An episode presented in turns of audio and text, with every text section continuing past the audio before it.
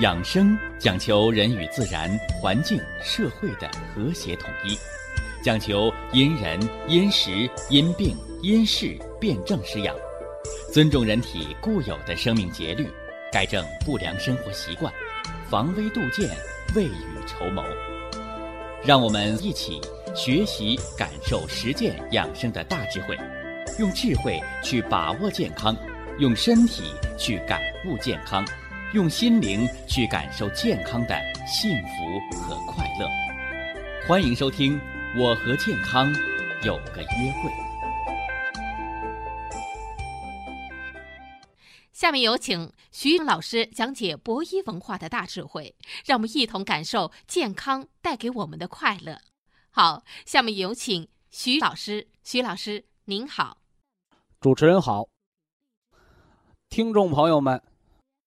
大家好，欢迎啊，广大的听众朋友，来继续收听健康评说。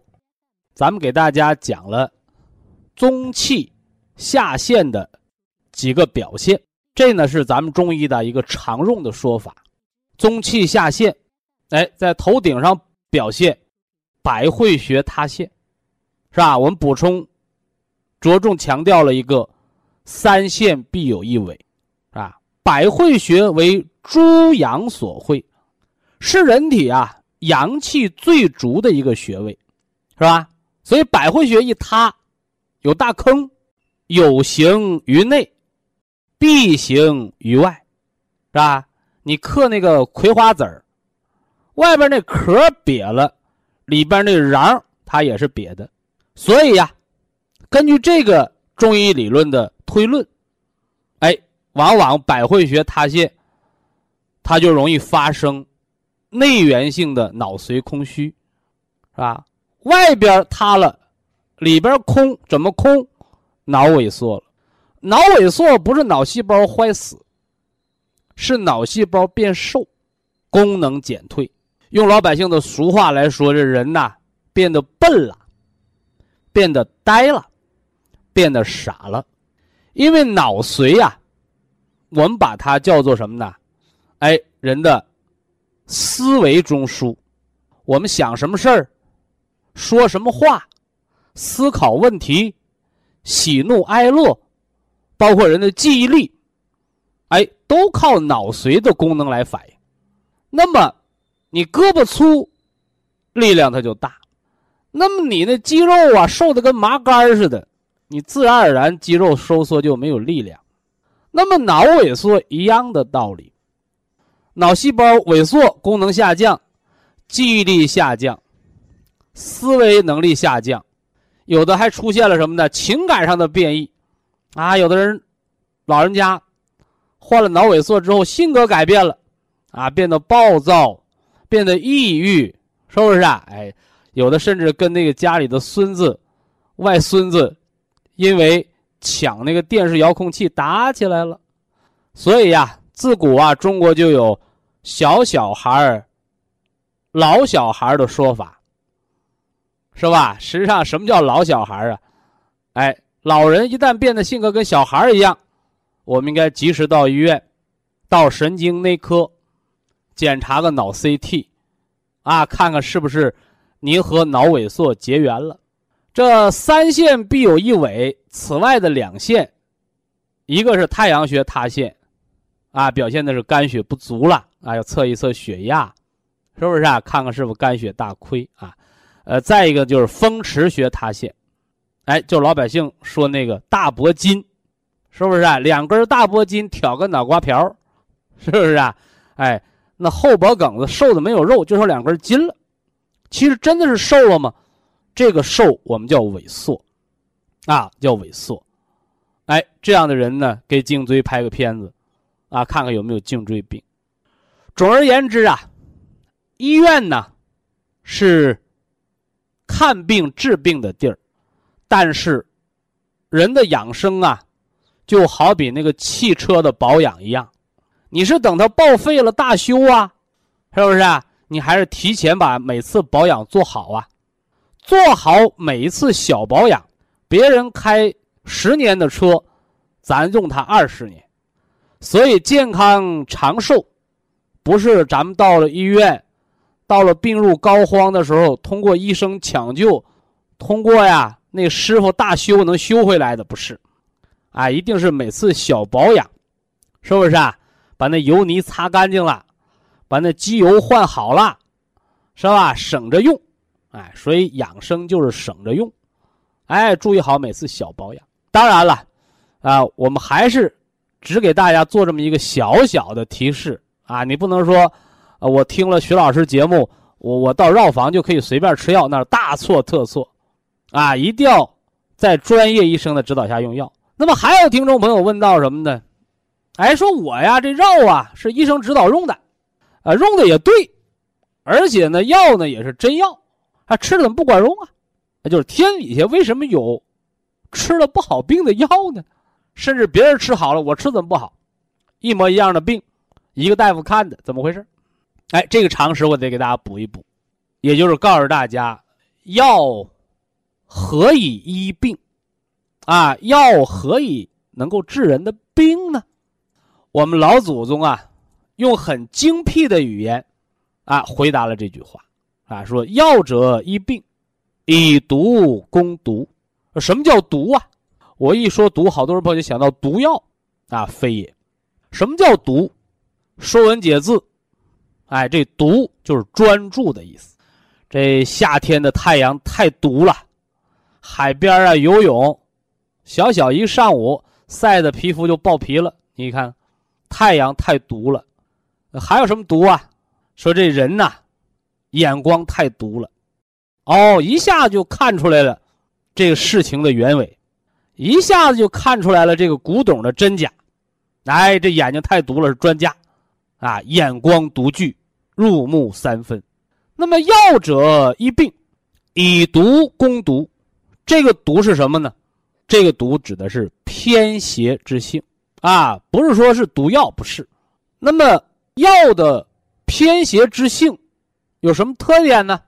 这我给大家讲营养学基础知识，讲食疗和药疗的区别与联系的时候，我曾经专题的介绍过，就是中国中医药历史源远流长，绵延千年，但是哎，它没有中国的饮食文化久远。哎，说人不是先研究怎么吃药的，啊，人是先研究怎么填饱肚子活命的，所以中国的饮食文化，它一定是中医药文化的老大哥，啊，先会吃饭后会吃药，故而约为叫药食同源，啊，药食同源，这个源指的是根源、来源、发源。人们在这个吃食物的过程当中，知道东西啊，这个什么食物吃了舒服，什么吃了不舒服，舒服的就叫补，那不舒服的呢？不舒服就叫泻，对不对？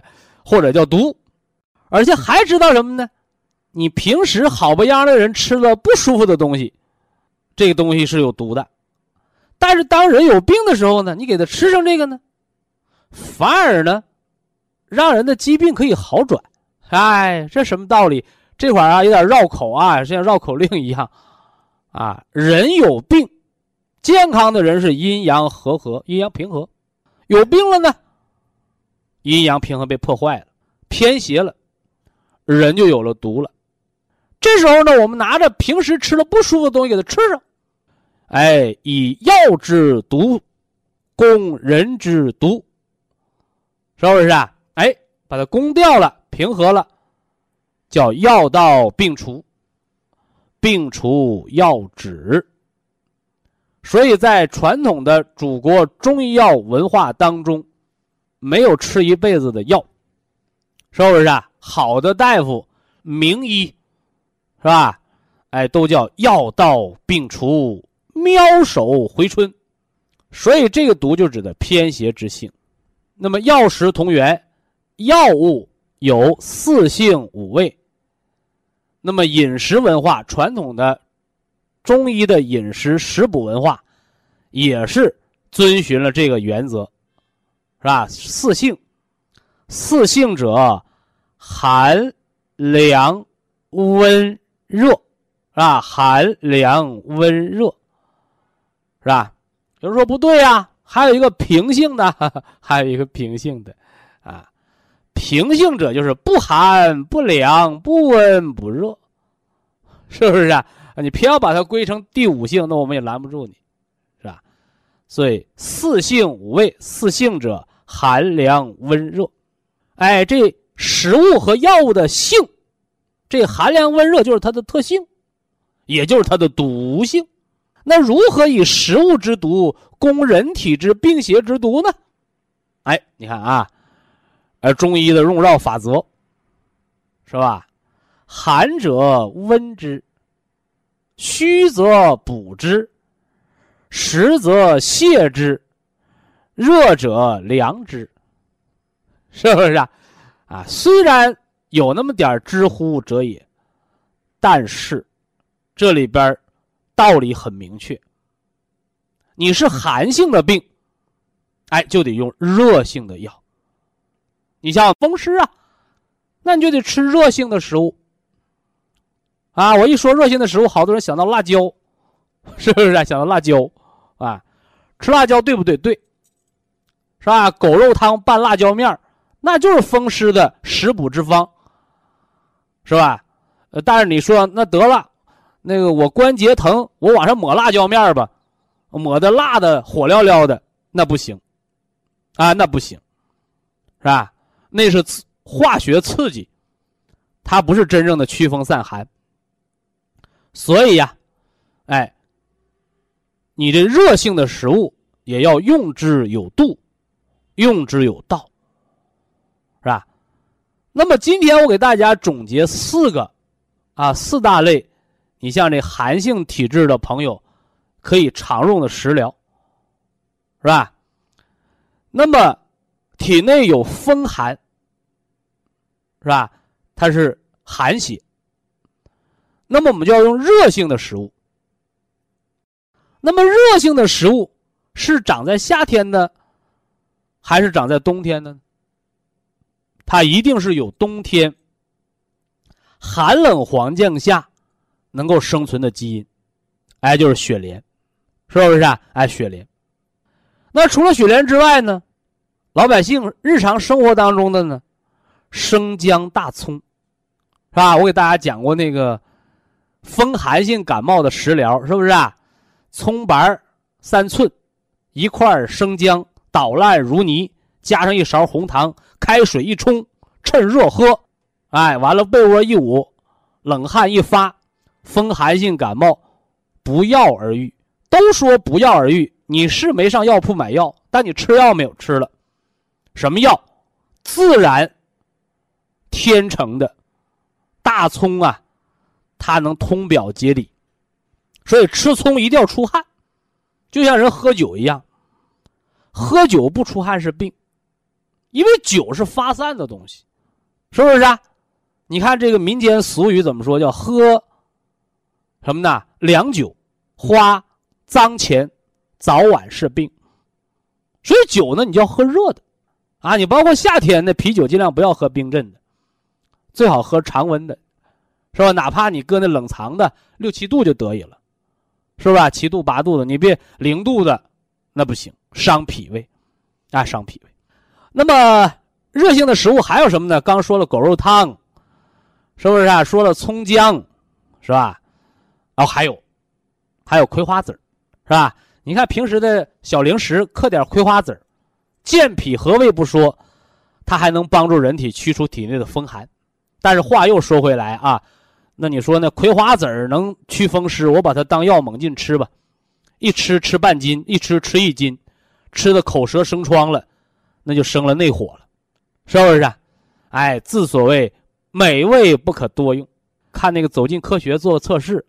这葵花籽这个东西啊，它的蛋白质、植物蛋白量、它的热量，和那个精肉，就那猪的精肉还有牛肉，它热量是相同的。所以说，我看着电视，是不是啊？有着读着小说，一天嗑一斤瓜子你相当吃了一斤牛肉，对不对？哎，所以这个什么东西都要适度啊，这叫寒则热之，那热者寒之，是吧？说这人体内有热气，那就吃点什么呢？哎，清凉的食物，是不是啊？清凉的食物，什么东西清凉啊？西瓜，清热利尿，白虎汤，对不对？是吧？哎，西瓜又能补肾，又能清热利尿，西瓜的翠衣还能调节血糖，应季的水果，是吧？他有人不懂啊，有人说：“哎呀，你这个徐老师抠门是吧？你看那个水果店进口水果那么贵，你不给孩子买？”我说：“你懂啥？是吧？我们穷人不能生个富身子，是吧？平民的水果才是养生的水果，是吧？你从千里之外、万里之遥运来的水土不服的东西吃到肚子里，它是定时炸弹。哎，这也是我们中医养生啊。”一方水土养一方人，啊，食物不过百里，哎，有人问我食疗的原则是什么呢？方圆百里产什么，你吃什么？你说这东西我见都没见过，听都没听过，你别乱吃，那还容易吃出病来，啊，就是这么个道道，是不是？你体内有内火，咱们就吃清凉的东西，是不是啊？啊，但是也不要过于寒凉，为什么呢？因为人养生啊，就养的是阳气。你有毒邪的时候，火毒的时候，你把火给泄了，啊，表里不通，防风通圣，是不是啊？哎，呃，大便燥结，来点大黄，来点番泻叶，你别整多了，是吧？你把邪气、火毒泄完了，你再把正气给伤了，你这矫枉过正，也算闯了大祸了，是吧？所以食补一定要适度，啊，一定要适度。啊，这是给大家讲了药治除病，以毒攻毒，啊，是用药治偏邪之性攻人体的毒邪之性。但是为什么有的药灵，有的药不灵呢？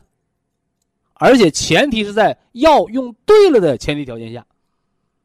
那么在这儿，我们用现代科学的理论，给大家讲讲药怎么起作用。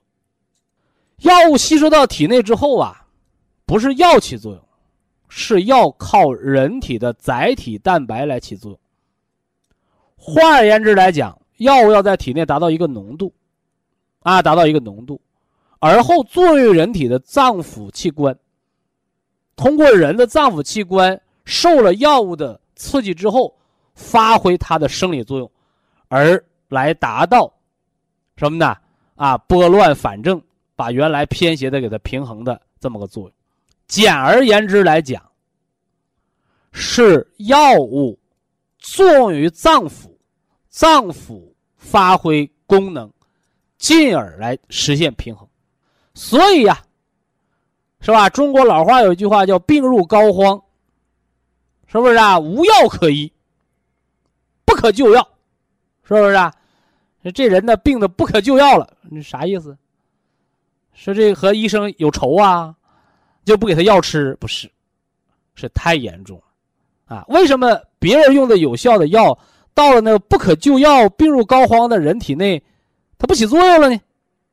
生活当中没见过呀，老人针都打不进去了，怎么办？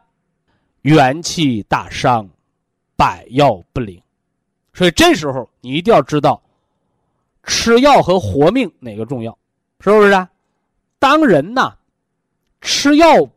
老用药不见效的时候，人应该让五脏六腑歇一歇，回到出发点，通过元气培固，通过吃饭、喝米汤油，是不是啊？哎，通过睡觉，通过休养生息的方式。说白了啊，我们说的现在大家都容易理解的，你家那电脑、电视死机了怎么办？是不是啊？手机玩游戏卡住了怎么办？小孩都知道，关机，强行关机，哎，重新启动，他就缓过来了。那不然他电脑死机了，手机死机了，你越鼓弄他，他越在那卡住不动。怎么办？强行关机，重新启动，对不对？哎，那人也是这样的，人怎么重新关机啊？哎。我们叫假死疗法，啊，假死疗法，是吧？好多人一听死字儿，哎呀，很忌讳，其实没什么忌讳的，人生就是这样的，怕啥来啥，是不是？怕死的人活不长，啊，不怕死的人，视死如归的人反而健康长寿。所以搞养生的就离不开病，就离不开死这个字儿，怎么办？哎，说破无毒。所以中医呀，把这个睡眠疗法，是吧？把这个半休克疗法，你包括那精神病，为什么给他吃冬眠灵？为什么吃强力镇静药？都是假死疗法，是人的一个生命系统的重新启动。所以元气培固很重要。啊，元气培固不是吃什么灵丹妙药啊，是把饭吃好，觉睡好，啊，把心情调节好，是吧？不要过度的焦虑。哎呀，我这心脏病能不能过了这年头啊？哎呀，我我这个高血压今年底中风瘫了，我能不能缓过来了？既来之则安之。尤其是重病垂危的老人，你有一个平和的心态，看破生死是很重要的。何况人生总有一死，对不对？哎，所以人有一个正确的价值观、人生观和生命观。你在养生的过程当中，你就轻车熟路，哎，而不是过分的焦虑，是吧？所以，当无可救药、病入膏肓的朋友，是吧？哎呀，再给我打一针吧，再给我用点好药吧。这都是无知的起命。哎，你这时候反而应该静下心来，睡好每一觉，吃好每一顿饭，平和下心情，哎，能够笑对人生，你这样呢，你才能走过危机。啊，说人生是这样的，人在疾病面前是这样的，啊，其实有时候我们在工作呀、生活当中也是这样的，啊，人生没有一帆风顺的，是不是啊？好多事情十之八九是不顺心的。哎，顺意的是十之一二，怎么办呢？日子还得过，是不是啊？哎，生活还得活，怎么办？啊，淡然一点，啊，笑对人生。以下是广告时间。博一堂温馨提示：保健品只能起到保健作用，辅助调养；保健品不能代替药物，药物不能当做保健品长期误服。从头到脚的健康，从内到外的健康，就给大家从脚说起。人人呢都有一双脚，是吧？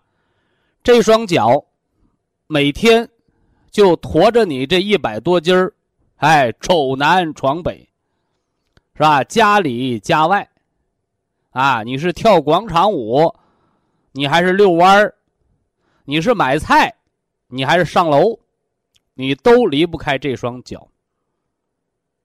那么脚啊，干的活最多，但是呢，它地位啊最低，所以呢，往往啊脚上的毛病不为人所重视，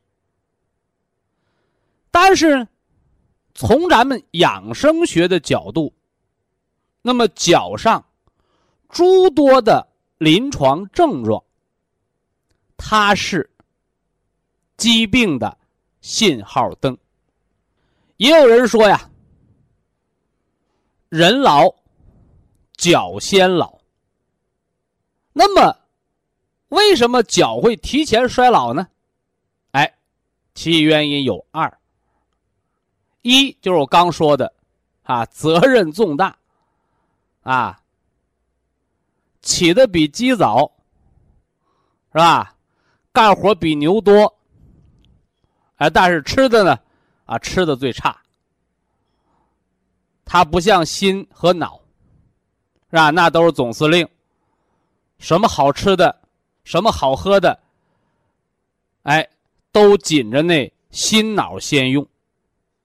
总司令嘛，而这脚呢，天高皇帝远呐，是吧？离心大老远呢，边塞，啊，又在最底层，草根，是吧？所以好东西到他这，也剩不了多少了，是吧？所以叫人老脚先老。两个原因，一个是干活最多，二一个是营养最少。那么养生学也恰恰抓住了这个信号的特点，是不是？哎，一个国家想安定，一定要把边关镇守好。那一个人想健康，心脑血管的重视不用人叮嘱，是不是？而枝梢末节的健康，往往容易被忽视。所以今天呢？我们就把这以小见大的脚的健康和脚的养生的基础方法，及它对全身综合的营养，我给大家啰嗦啰嗦。这其一啊，其一，一根脚趾藏着。五脏六腑，是吧？俗语道：“麻雀虽小，五脏俱全呐。”十指连心，是不是啊？这脚巴丫子它也连着心，哈，它也连着心，是吧？那为嘛说一根脚趾藏着五脏六腑呢？因为我给大家讲过，人生百病。根在五脏的道理。那么，既然这脚它是人体的边关要塞，它又是诸多疾病的提前的预兆和信号灯，那么一根脚趾上的，是吧？这些零件它和五脏六腑的关联，我们就必须。把它搞清楚、闹明白，是不是？呃，不用细心观察啊，人人都有脚趾头啊！不要说，哎呦，我们一学养生了，啊，呃，说这个五官，你就照着镜子相面，是吧？说这足部养生健康，你就抱着脚丫子细观察，没的必要。哎，养生啊，哎，贵在知其理。明其道，你把这里边的道和理整清楚了，哎，那些小细节就很容易解决了。回来咱们接着说啊，一根脚趾头上的五脏六腑，我们先说心，心主血脉，人的脚，脚上也有血脉。所以，人的脚力的好坏，直接反映着人的心脏功能，是不是？啊，老战友、老同学、老同事一见面一打招呼，是吧？哎，最近身子骨怎么样？啊，腿脚还利索不？是不是？啊？啥意思？人家没好意思问你，是吧？你心脏好不好？得没得中风啊？哎呀，腿脚不利索，头重脚轻，别说，这就是脑梗，对不对？哎呀，上个三楼啊，都得歇两气儿。不用说，慢性心功能不全。有些病是医院的临床诊断，而我们养生，为病而先防，它不是看病，它是观四肢百节。而知人脏腑之良友，是吧？我们看看脚趾头，看看你走两步，看看你的脚力，我们是不是就得知道你大致的脏腑的好和坏呢？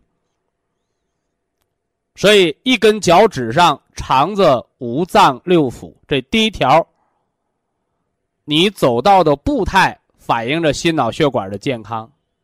你走路有没有力量？是吧？就是脚力。哎呀，我一天呢还能走个二里路、三里路，而且不心慌。你看，这样的人，你那个心脏的功能就不错。除此之外呢，哎，脚上还有一个冷热的区分。我们养生学认为啊，头喜凉，脚喜热，更有中医说寒从脚下起的说法。所以呀，健康的人的脚是温热的。你看，咱们定义了啊，是温热的，是吧？那凉的呢？气血过不去，没有气血来温润它，所以寒凉。脚的寒凉说明末梢气血不足，是不是？那有人说，那我的脚发烧，脚的烦热。烦热是淤血不回，是吧？健康评说，我有一个特点，我们不搞那纸上谈兵的那一套，啊，理论说了一大堆，一问具体咋办？嘿 嘿，我不知道，那咱不净说废话了吗？啊，大家伙记住啊！甭管脚凉脚热，总的纲领啊，总的纲领，阴阳不能乱了。头喜凉，脚喜热，所以不管脚凉脚热，您记住了，足的养生一定是用热水泡脚，多热。四十二三度，啊，四十二三度干什么？温通脚的经络，脚凉的，我们通过热水一泡，哦，把这血管一扩张，把这经络一温通，把气血引过来，凉脚变热脚，对不对？养生这大家都容易理解。其二，说我脚发烧啊。发烧是淤血不回，还是脉络不通？好，我们拿四十二三度温热的水一泡，脚那水要没过脚脖子，别泡腿啊，别泡腿，哎，泡腿容易泡出静脉曲张来。泡脚，没了脚踝骨上半寸到一寸就够了。水温四十二三度，盆底下你最好垫个泡沫板，别让盆底下凉了。旁边可以放个热水瓶，再添点热水。哎，泡到脑门子见汗，那叫上下通。哎，这是我讲中气的时候讲的，是不是啊？中气者，沟通上下，连通内外。哎呀，徐老师啊，是吧？你让我用四十二三度温热的水，我泡脚，我这脚丫子越泡越凉啊！你怎么给我泡加重了呢？是吧？咱们作为养生健康评说节目。我们说的是科学养生的道理，是吧？但是不能好心办坏事，所以我们讲的一切的方法，安全第一，是吧？所有的人都能泡脚，除非那个脚外伤了。你说我脚拉拉淌血呢，我感染了，那你可别搁水泡，你泡感染不加重了吗？那么为什么风湿老寒腿的人？脚冰凉，他越泡越凉呢。哎，这个时候，我给大家提个醒你伸手摸摸那脚。哦，有的人说，哦，我一摸我知道真相了。摸着热，感觉凉。哎，那这是什么道理呢？我告诉你，你体内有风寒，所以通过这温热的水一泡，把体内的风寒判泛起来了。啊，泛起来了，哎，那这时候你感觉凉，你还要用温热水继续泡，直至把它泡温热了，你那寒气才能散出去，通过凉汗、黄汗把它散出去。那么，对于脚凉的人、有风湿的、老寒腿的，我们给个小方法，用生姜，哎，多大块呢？像枣大那么块。一块到两块姜，搁案板上，拿菜刀把它拍碎了。用这生姜熬的水泡脚。哎，这姜有助于你把体内风寒往外排。哎，寒凉用生姜，哎，那对着的呢。哎，我脚发烧，是吧？你让我用热水泡，温经通络，把这伏热要散出去，淤血要给它导出去。我这水里要放什么呢？要放上一小勺的盐。啊，家里喝汤那小勺，一小勺一小平勺的盐，这盐可以引火归元。你看，所以说，光说热水泡脚，具体温度咱们说了，是吧？泡的时间十到十五分钟，是吧？你说我没有手表，那我告诉你，脑门子见汗为止。啊，有人偏要抬杠，啊，我就要泡一个小时，那就会休克。那为什么呢？喝凉水还有喝中毒的呢。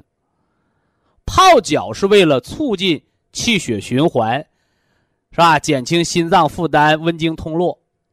但是大家一定记住了，啊，你泡多了，泡时间久了，它就会消耗元气，它会把人泡虚了。所以呢，泡脚一定是见好就收。你有再多的毛病，它不是一天泡好的，是不是啊？哎，它是要养成一个常年的习惯，常年泡脚的习惯，是吧？我给大家讲长征里边的养生的时候讲过，是吧？一天不管走多少路，埋锅造饭，是吧？这做饭之前先烧一锅水，把脚泡一泡，第二天能继续走路。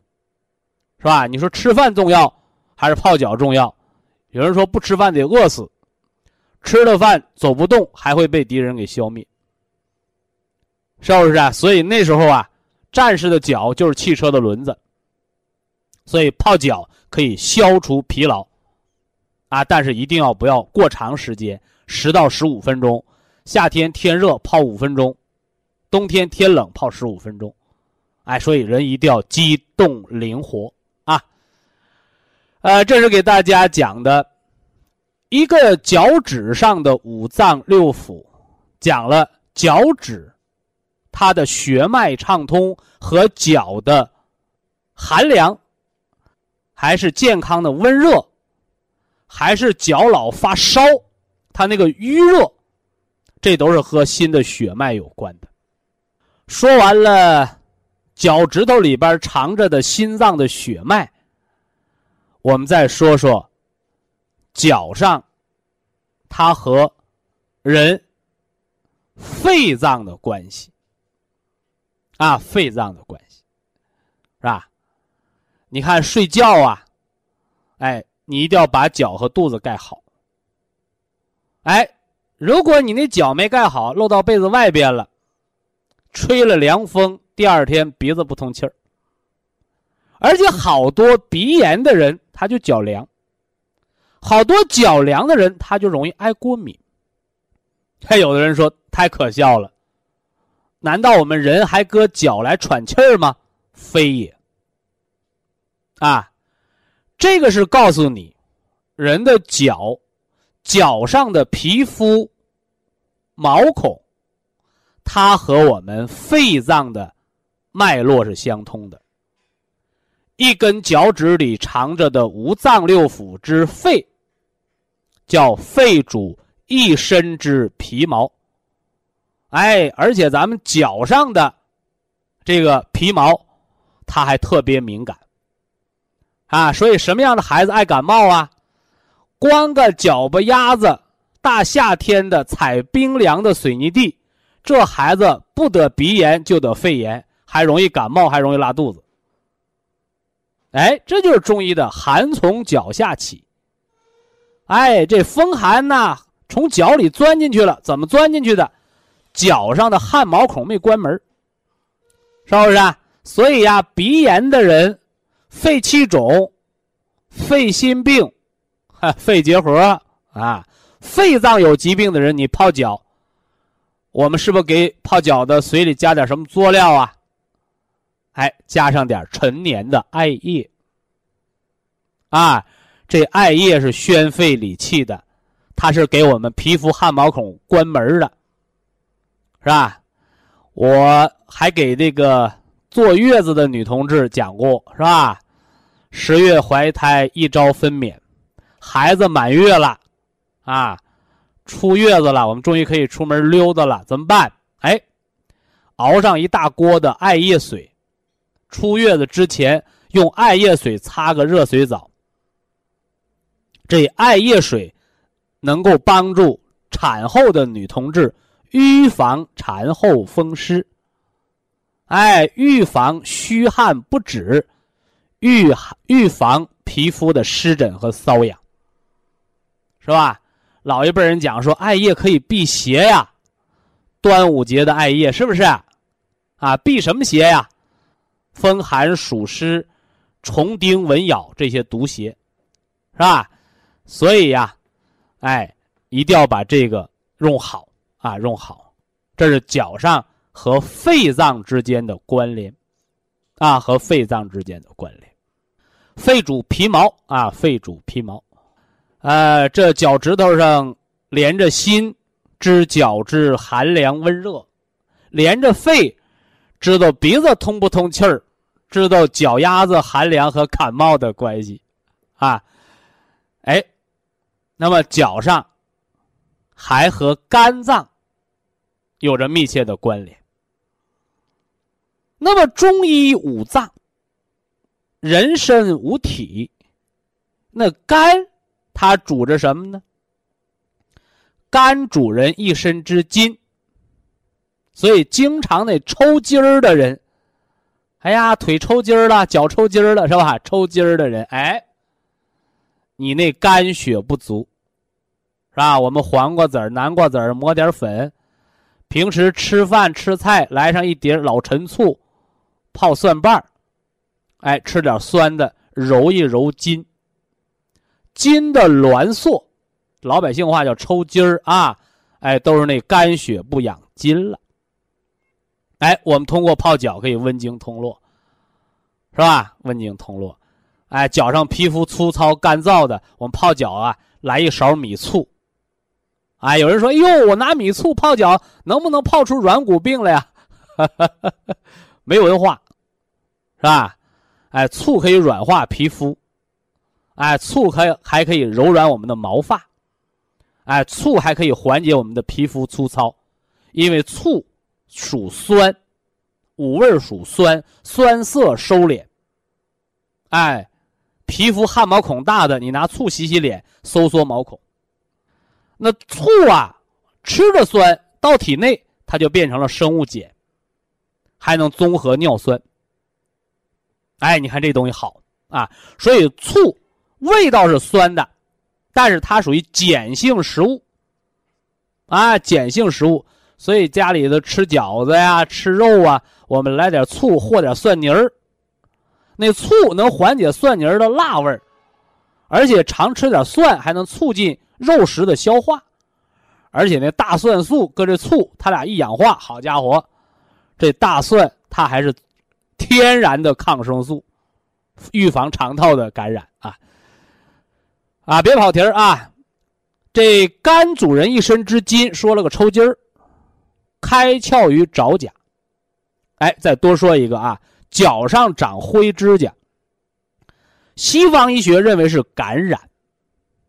啊，和感染有关。哎，这就好比了，说厕所有苍蝇，厕所有苍蝇，是因为那个地方脏，是吧？那饭店有苍蝇呢，肯定它卫生不好，不达标，对不对？哎，所以一样的道理，细菌它找什么样的人，疾病它找什么样的环境。所以西方医学主张着灰指甲，啊，我们就得用抗菌素，抗菌素。但是老早我就给大家讲过，不是抗菌素那么简单的事哎，而是肝血不能养爪甲，所以灰指甲在你老用抗生素不管用的时候，我提醒你补一补肝，或者有条件到医院找个老中医啊，查一查你肝和胆的脏腑系统是不是出毛病了。是不是？啊？所以灰指甲的人，哎，养肝血很重要。啊，呃，脚上肠子五脏六腑，灰指甲的人、抽筋儿的人，我们建议您泡脚的时候用木盆或者用竹盆，别用铁盆，别用塑料盆，是吧？因为肝脏五行是属木的，得木而生。你包括老年人养生啊，小木锤儿，就是人这木得木而生。木它有伸展的气机，所以小木锤儿捶后背、捶督脉，是不是啊？小木锤儿捶足跟、捶足底，这都是养生的，哎，都是养生的。特别是拿木盆泡脚，水温呐它凉得慢，而且呢，水。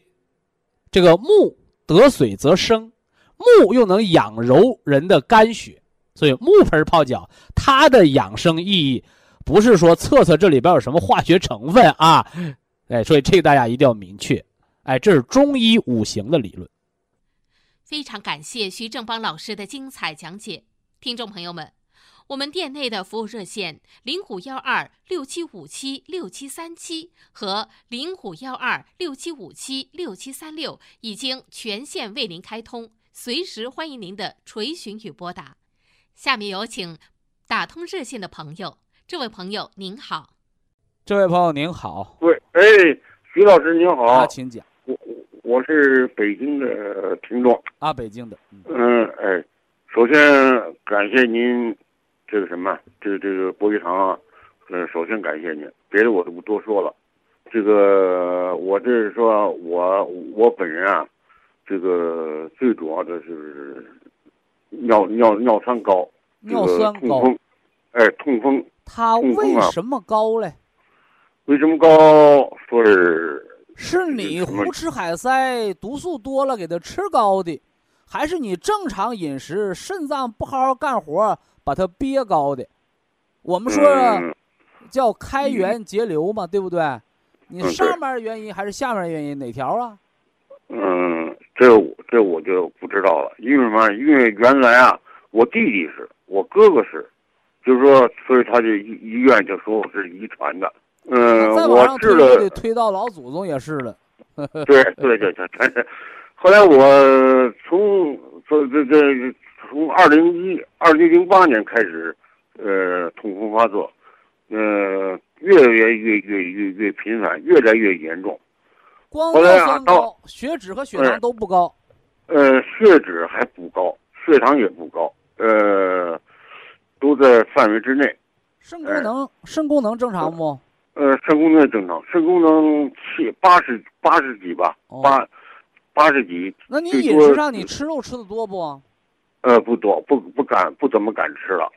我后来就是说太太吃素了，所以后来得了胆结石。哎，对了，得了胆结石以后啊，到去年就就是胆囊胆胆囊炎了，胆囊炎疼的就是跟那个冠心病的那个那个症状差不多。得胆囊炎，你这吃素又得个胆囊炎。吃素，对对，吃素。哎，所以中医说叫荤素搭配。嗯，去年我就住了住了医院了。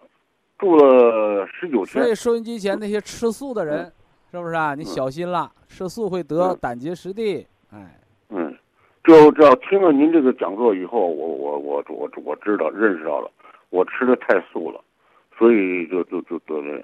从痛风，现在痛风疼的严重不？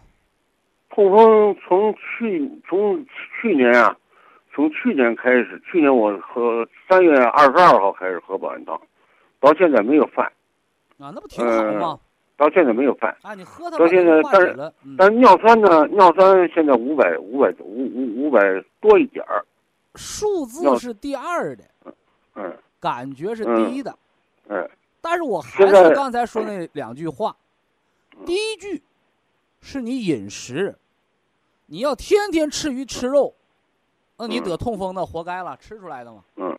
那你饮食上做到了荤素搭配，素食不超，就这个荤荤菜，你不超过总饮食量的百分之三十或者百分之二十，嗯，你做到了少荤多素，那你饮食是正确的，嗯嗯，你就要知道什么是对什么错嘛，对的坚持，错的改了。当你饮食还是正常的时候，你尿酸还高，那就说明是肾的问题。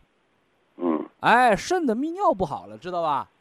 那嗯咱们就吃一些对肾的保健啊，对肾的调养起作用的，让肾排毒嘛。哎，徐老师，我我我那个什么那个肾功那个就是八十几的话，这个还是不是还算可以吧？咱俩怎么感觉说不到一块堆儿去呢？嗯嗯嗯嗯，我你吃的多是制造出来的尿酸多，能听懂不？嗯你现在吃的不多，嗯那为什么尿酸下不去嘞？嗯是因为排不出去。嗯那么排尿酸谁管？叫泌尿功能，是肾管。嗯那这回找着找着原因了吧？嗯，对，你家有一个前门，有一个后门，窗户都钉死了。小偷不是前门来的，就后门来的，他不是空降的。嗯嗯那你吃上饮食上没犯错，那么你就是排泄上出错了，那不就是肾不好吗？嗯，这么说能听懂不？听懂听懂哎，听懂。所以说你不要盯着，哎呦，我肾功能八十，我正常。你正常你，这肾这个活就该肾干，你干正常了，尿酸我怎么高？我哪来的高？嗯我吃的又不多。嗯嗯，诸位懂没懂？懂懂懂，哎听懂了哎听懂了。双肾舒带磁疗脚垫儿，晚上睡觉泡脚按涌泉穴。嗯平时熬玉米须、冬瓜皮水利尿，嗯晚上吃黑的，早晨吃金的，你这不就化湿了吗？嗯哎，嗯不是说哎呀，我偏得等到呃肾衰了我再透析，那叫肾病。肾嗯衰的时候还有几个能治好的？嗯到那时候没救了。哎徐老师我早期肾功不全啊。嗯，哎，徐老师，我插一句话，就是我那个尿里边，它要老有泡泡泡沫。你那但是我不叫尿酸，嗯，我知道它这个还有泡泡呢。泡泡叫二氧化碳，嗯，哦，二氧化碳。你尿出尿那个沫子，泡泡叫二氧化碳。嗯至于它这个是里边成分，尿常规一化验不就知道了吗？你盯那沫子有什么用啊？我我化我化验尿常规啊，他也没有说，从来没有发现过蛋白。啊这回明白了没有？嗯，所以说。有一些虎了吧唧的人，哎呀，盯着嗯一尿沫子就害怕了。你嗯人运动完，体内二氧化碳多了，尿尿都有沫子你小孩儿领出去跑两圈，你回来尿泼尿不都有沫子吗？嗯，你睡醒觉起来，不都有沫子吗？怕什么呢？这这已经搞了几年，有出现这情况已经多少年了，我一直对担对这有所担告诉。大家，尿里边的沫子和你喝嗯啤酒那沫子一个东西，二氧化碳嗯。二氧化碳，哦对，喝啤酒必须倒出沫来，为什么呢？二氧化碳一出来，啤酒不就凉爽了吗？哦哦哦，哦哦，这这这这您这样我就放心了。哎所以尿常规他都告诉你尿里有什么了。沫不是毛病，沫是二氧化碳啊。嗯人运动后身体内缺氧，沫就多；你嗯没运动，身体内不缺氧，它沫就少，就这么简单的问题呗。哦哦哦，那啤酒你都敞开瓶搁好几天了，你还能给我倒出沫来吗？对，二氧化碳挥发出来了，哪哪有沫了？明白明白明白哎明白了明白了。科学现象把它整明白就不担心了啊嗯！嗯嗯别嗯。自己吓哎。徐就是徐老师，我还问还要问您一个问题，我这个这就问您，我低血压，低血压现在好像好，是啊，现在好，现在好好好多了。好到八十一百二十三就正常了啊！嗯，现现在我好多，我想问您一下，这个三七银杏啊，因为我有脂肪肝，我三七银杏，我低血压能能能不能吃？它里边哪个成分是降压的？嗯，不是，我不是，我我我这问您问您，我果加能不能？沈皮三七银杏茶多酚胶囊，化血脂，增加记忆力。嗯你低血压的，你高脂血症的，那你记性力就差呗，动脉硬化就重呗，他就管你这个的，他没说里边有降压成分呢。嗯，保健品吃什么？一要吃批文儿，嗯它批什么作用，它起什么作用？它没批的，它有吗？它就没那作用，对不对？嗯，哎，所以另外我一咱宣传啊国家批文宣传，这第一个吃保健品吃批文，第二个吃保健品吃啥？嗯吃成分。嗯这保健品是白开水、矿泉水儿是保健品，你吃它有用吗？嗯它啥用没有？你得吃里边的成分，有什么成分才能起什么作用？叫物质是第一性的。有个还有个疑问呢，就是什么呢？就是我去年不是胆结石吗？相当厉害了，相当厉害。后来我就按按照您的？按照您的七加一疗法，按照您的七加一疗法，我逐条都去做。啊，胆囊炎七后来加一疗法，后来保健法排后来排喝那个排石散的时候，啊，就泻肚泻腹泻七八天，对呀，排石散它就泻嘛，每每天有七八次的拉拉拉拉稀。啊，后来我当时拉的都有点害怕，后来我就问你们这个你你博一堂，石头想把石头卸出去就得拉稀啊，哎，是我我不是我现在现在这个现在没有了，我就问您呐，我这个就是结排石散啊你那结石还有没有了？啊？结石，结石还有。结石大的小的还是泥沙样的？零点零点七泥沙，零点七泥沙，啊，另外你现在那个胆囊还发不发炎了，堵不堵了？嗯，反正没疼，我就嗯排石散可以不吃了啊，排石散可以哎不吃了不，吃了，可以不吃了。嗯，好在你没割掉胆囊啊！我是准备要割了，后来我一听您这讲说，哎我就就是因为博一堂的养生保健法，嗯哎，把你胆囊给你保住了，嗯。让你免了一刀之苦啊！嗯，因为这个事儿，我这我这个指甲原来就那个最严重的时候，指甲都是竖棱儿。我这肝血养于爪甲，你肝血亏，嗯指甲盖儿就棱了呗。嗯，所以这这就是上次排石以后，就经过差不多有半年多的调养，我现在指甲盖儿光了，哎，已经已经光了，所以这是补哎钙补的吗？不是，是肝血足了，不是，对对对。不错不。过我就哎我我就我就问问一下，就是刚才您说了，就是不需要再吃这排石散啊，排了，散不吃了啊，但饮食上不能老吃素，荤素搭配开啊，嗯，这大概少哎荤多素保健康。他咋没说无荤呢？他说的是少荤呢，少和无不是一个意思啊。嗯啊好哎，，徐徐徐老师，我想问您一下，就是假如我比如说我我还在吃排石散，我是不是肯定就就会拉肚子？是这样的啊。嗯嗯排石散呢，咱们吃金钱草，是嗯不是啊？哎，吃这个这个什么呢？鸡内金，它嗯干什么呢？鸡内金叫健胃消食，嗯金钱草叫什么呢？叫嗯这个这个清热利胆，嗯它本身就有泻的作用。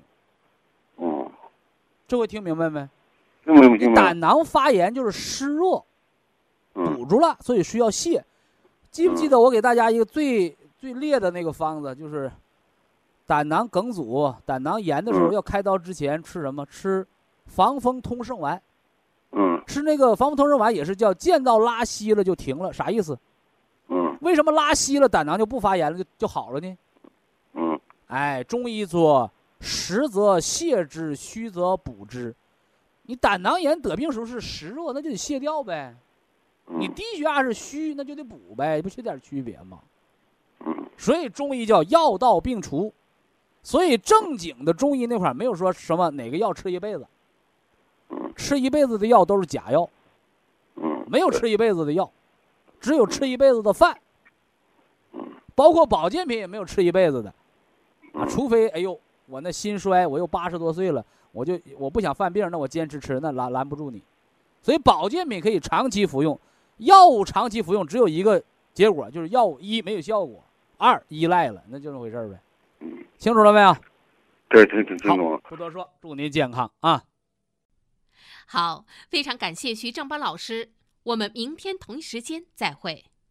听众朋友们，下面请您记好，苏州博一堂的地址是在人民路一千七百二十六号，服务热线零五幺二六七五七六七三六六七五七六七三七。